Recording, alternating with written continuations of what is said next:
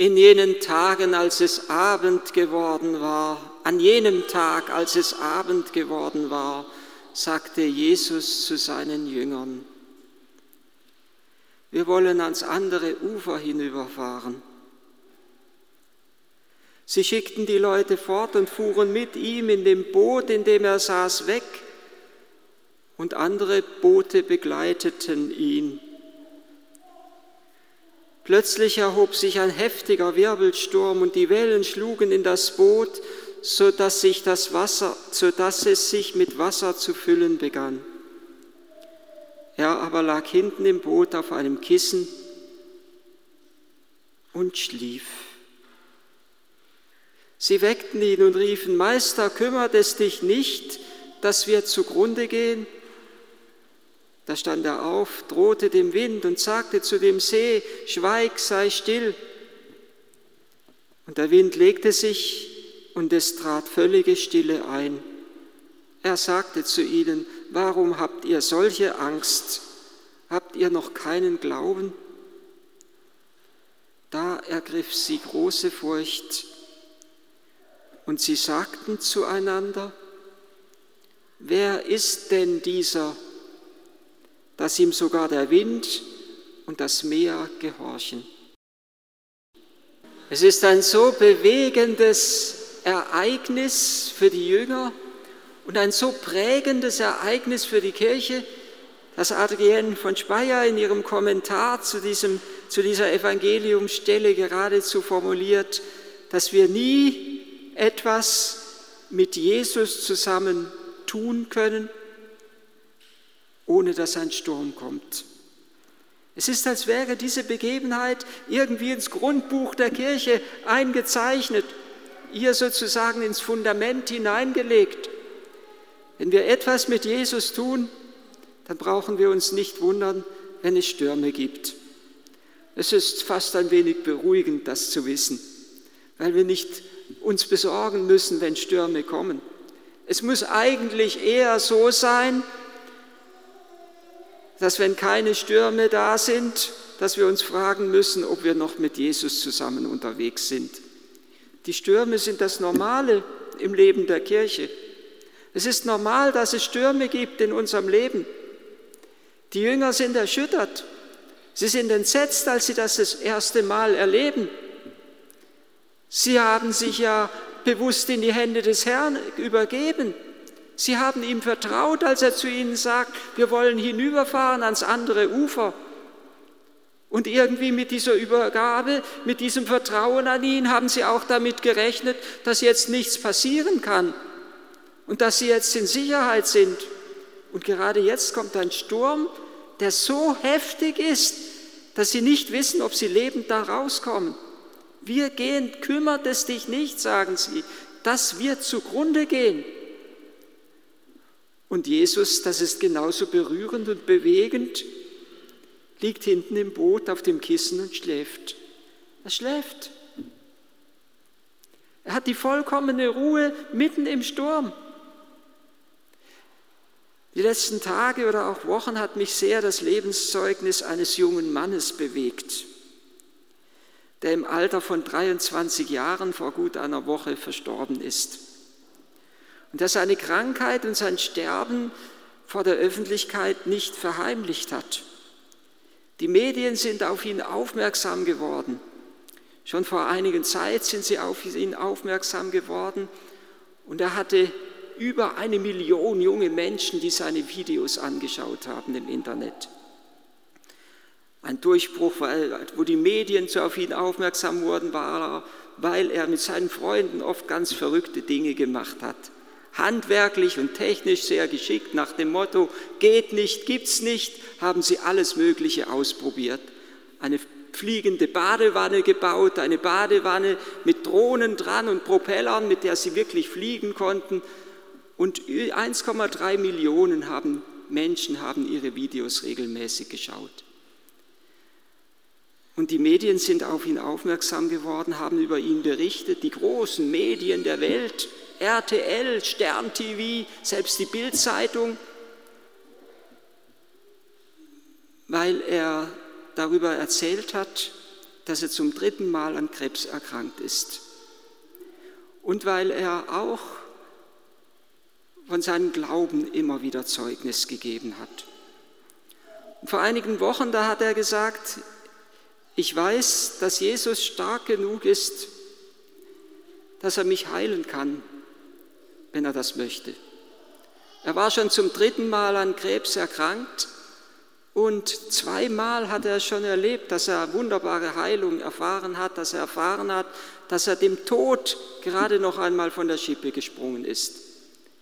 Ich weiß und ich glaube, so hat er damals gesagt, dass Jesus, ich glaub, nein, ich, ich, ich, ich weiß, ich glaube daran, dass Jesus, wenn er möchte, mich heilen kann. Und wenn er das möchte, dann bin ich voll und ganz einverstanden damit. Und er hat zugleich auch gesagt, aber wenn Jesus das nicht möchte, dann bin ich ebenso voll und ganz einverstanden damit. Und damit hat er sein Leben ganz und gar in die Hand Gottes gelegt und in den Willen Gottes hineingelegt. Und er ist dann zwei Tage vor seinem Tod ins Krankenhaus gekommen und er hat wenige kurze Zeit, vielleicht ein, zwei Stunden, ich weiß nicht genau wie lange, kurz vor seinem Sterben noch sein letztes Video gedreht von sich selber. Und da ist genau das für mich spürbar und erlebbar geradezu gewesen, dass es das gibt, dass jemand in innerem Frieden, in der vollkommenen Ruhe sein kann, selbst wenn der Sturm tobt, selbst wenn der Tod unmittelbar voraus, vorausgeht. Und er hat in diesem Video gesagt, es kann sein, dass das mein letztes Video ist. Ich weiß es nicht, aber ich möchte, dass ihr wisst, dass ich in vollkommenen Frieden bin mit dieser Situation.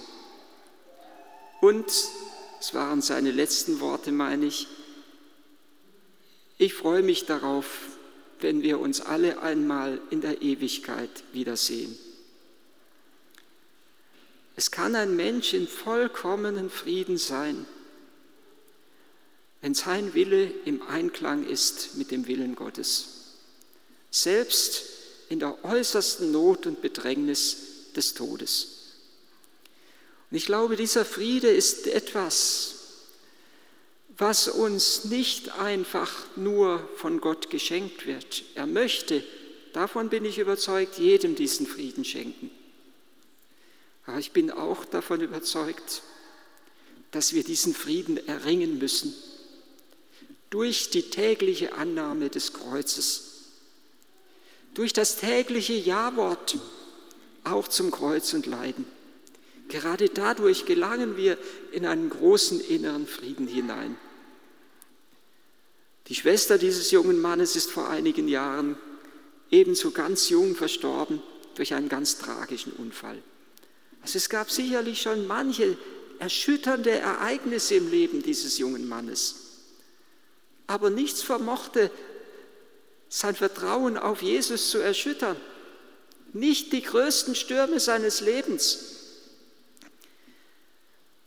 Und einer seiner Freunde gab auf der Beerdigung, er war eher im freikirchlichen Bereich beheimatet, die Beerdigung wurde aufgenommen, einer seiner Freunde gab da das Zeugnis und sagte, wenn ich mit ihm spazieren gegangen bin, wir hatten immer so eine Runde, die wir gelaufen sind, dann hat er, obwohl es ihm so schlecht ging und er so Schmerzen hatte, immer ganz viel für andere gebetet. Und ich habe ihn gefragt, woher hast du die Kraft, wo es dir doch so schlecht geht? noch für andere zu beten, für andere da zu sein? Hast du keine Angst?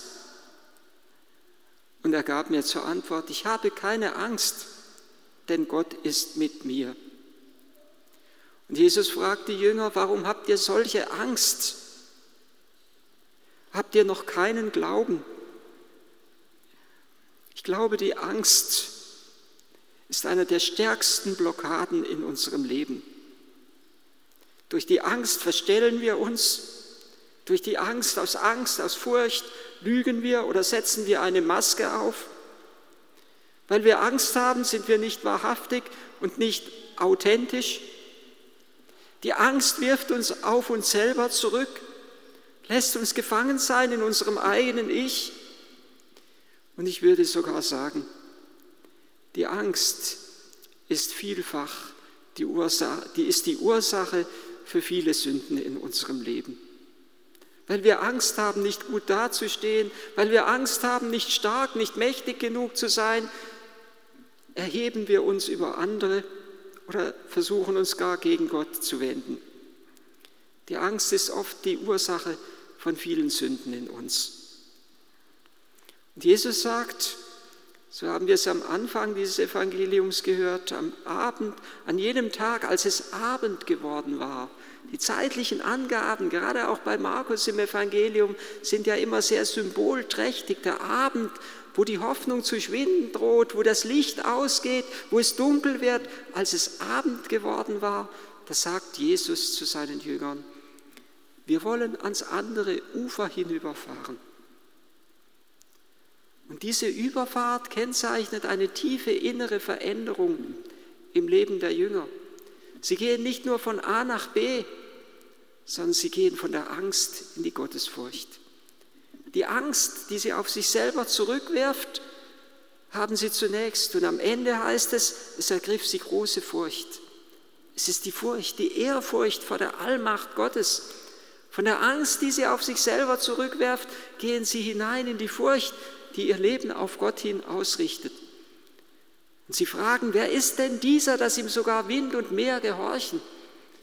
Und dieses Staunen so heißt es in einem Sprichwort, das Staunen ist der erste Schritt zur Anbetung. Dieses Staunen, dieser staunende Aufblick führt sie hinein in die Anbetung Gottes in Jesus Christus. So ähnlich wie Petrus sich nach dem reichen Fischfang vor Jesus niederwirft und sagt, Herr, geh weg von mir, denn ich bin ein Sünder.